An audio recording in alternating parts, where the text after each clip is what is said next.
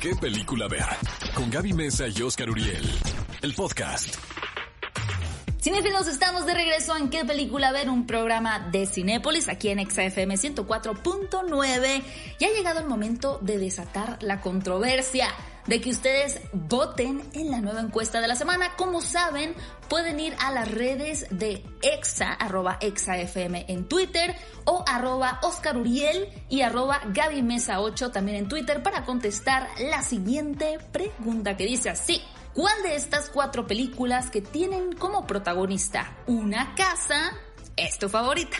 Las opciones son Room, Los Otros, Mi Pobre Angelito y Jumanji. No, bueno, ya. Yo sí estoy un poquito debatiéndome entre Mi Pobre Angelito y Jumanji, pero voy a votar por Jumanji. Oscar, ¿tú por quién votas? Yo les voy a decir por cuál en este momento, y es por Los Otros. Para mí esta película de Alejandro Amenábar es una de sus mejores producciones. La verdad es consentida. Bueno, de hecho hasta ganas me dan de verla en este momento. Ahí está mi voto en Los Otros de Alejandro Amenábar. ¿Qué les parece si vamos a las noticias de esta semana? Y es que el mítico dibujante francés Albert Uderzo, quien creó junto con René Goscinny las conocidas aventuras de Asterix el Galo, entre otros cómics, ha muerto a los 92 años en su casa en Newly junto a París. Esto lo informó la editorial Salvat, que fue la editorial que editó estos cómics. Y la verdad debo de confesarles algo. Yo crecí leyendo estas tiras cómicas, estas novelas gráficas. Recuerdo muy bien el nombre de Salvat, cara. Inmediatamente me remite a mi infancia. Esto fue a consecuencia de una crisis cardíaca sin relación, amigos, con el coronavirus.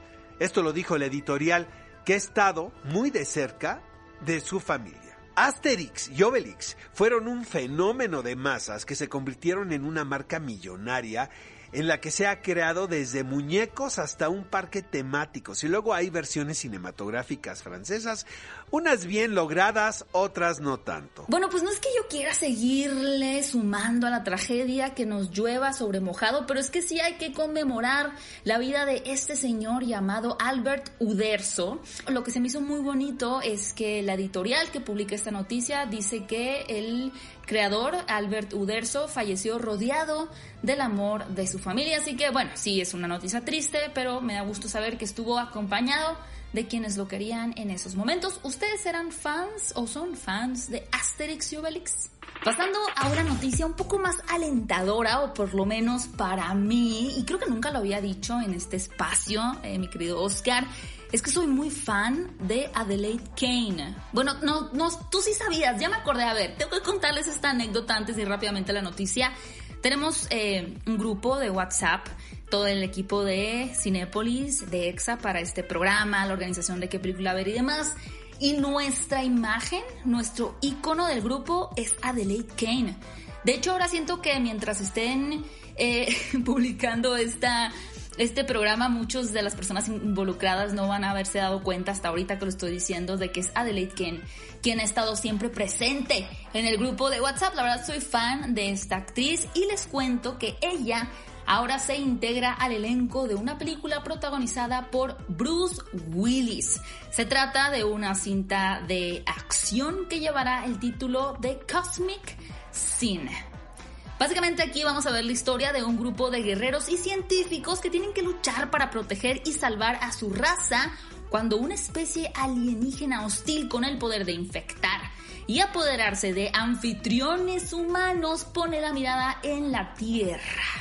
Eh, eso no sonó muy adecuado a estos momentos, pero bueno, es una película de ciencia ficción protagonizada por Bruce Willis y además de Adelaide King también se integran Frank Grillo, a quien vimos en Capitán América, y Luke Wilson. Caray, si hay alguna personalidad permanente en la industria cinematográfica es Bruce Willis. Eh, cómo se ha reinventado una y otra vez con películas como Pulp Fiction o El Sexto Sentido, no me extraña que en los próximos meses veamos un ascenso más en la carrera de Bruce Willis. Y bueno, otra de las noticias de esta semana es que finalmente Eisa González habla del papel de Catwoman en el cual no se quedó. Y esto fue durante la promoción de la película Bloodshot. De hecho, ella confiesa que espera ver la película porque le llama mucho la atención que Zoe Kravitz haya sido la elegida. Ella dijo esto, es imposible no hacerse ilusiones cuando llegas tan lejos, cuando estás ahí haciendo las pruebas. Es doloroso y duro. Tienes una visión de ti misma dentro de la piel del personaje, por lo que no puedes tener un pie dentro y otro afuera.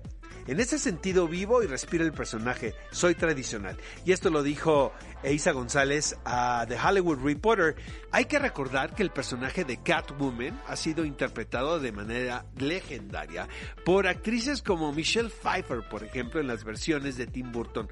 A mi gusto, la mejor gatúbela en la historia. Hay quienes dicen que fue Anne Hathaway en las versiones de Christopher Nolan, pero yo me quedo con Michelle Pfeiffer. Yo la verdad tanto a Isa González, ya era muy consciente de que la estaba rompiendo en Hollywood, de que cada vez se integraba a más proyectos, pero cuando capté más que realmente va a explotar en cualquier punto y se va a volver todavía más famosa, fue cuando la vi en Bloodshot. Creo que tiene todo para ser una heroína de acción y seguro que la vamos a continuar viendo por muchos años. Y lo que también vamos a continuar viendo por bastantes años es la película The Scream. Obviamente ya esta máscara ha sido parodiada en muchas películas. De pronto incluso creo que ha sido tan parodiada la máscara de Scream que muchas personas ya no se la toman en serio, pero en su momento sí era bastante aterradora esta cinta slasher de un loco lunático persiguiendo con un cuchillo a todo mundo. Bueno, pues les cuento que tendremos una quinta entrega. Todavía no sabemos si esta quinta entrega va a ser tal cual una quinta entrega que sea una secuela o si será una precuela, es decir, los sucesos que pasaron antes de la primera, un spin-off, etcétera, etcétera, etcétera. Lo que sí les puedo decir es que son los directores de Ready or Not quienes ya están desarrollando esta entrega. Esta semana Tom Hanks comunica a través de las redes sociales que él y su esposa se encuentran mejor. El actor aseguró esta noche que tanto él como su esposa Rita Wilson se sienten mucho mejor luego de contagiarse con el Nobel coronavirus en Australia. Ahora, el contagio no fue en Australia, fue en los Estados Unidos. Sin embargo, se detectó en el set del biopic que prepara Baz Luhrmann sobre la figura de Elvis Presley, en la cual Tom Hanks tiene un rol muy importante en esta historia. Ojalá que esta producción eh, pueda eh, continuar después de eh, la pandemia que estamos todos viviendo, porque eh, me he enterado también que una de las grandes preocupaciones dentro de Hollywood es que muchas de estas películas probablemente se cancelen para siempre. ¿Por qué? Porque los productores prefieren cobrar el seguro que respalda a estos títulos porque es mucho más caro continuar. Entonces vamos a ver qué se sucede en esta situación. Oigan, cinéfilos, pues antes de irnos a escuchar un poco de música, le quiero mandar saludos a nuestros radio escuchas que siempre nos están escribiendo a través de las redes sociales.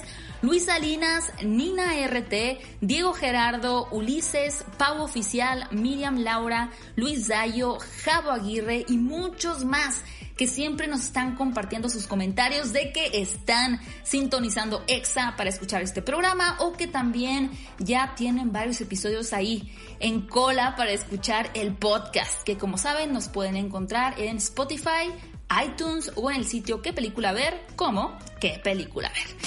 Ve a Cinépolis y utiliza el hashtag qué película ver. Escúchanos en vivo todos los sábados a las 10 de la mañana en EXA FM 104.9.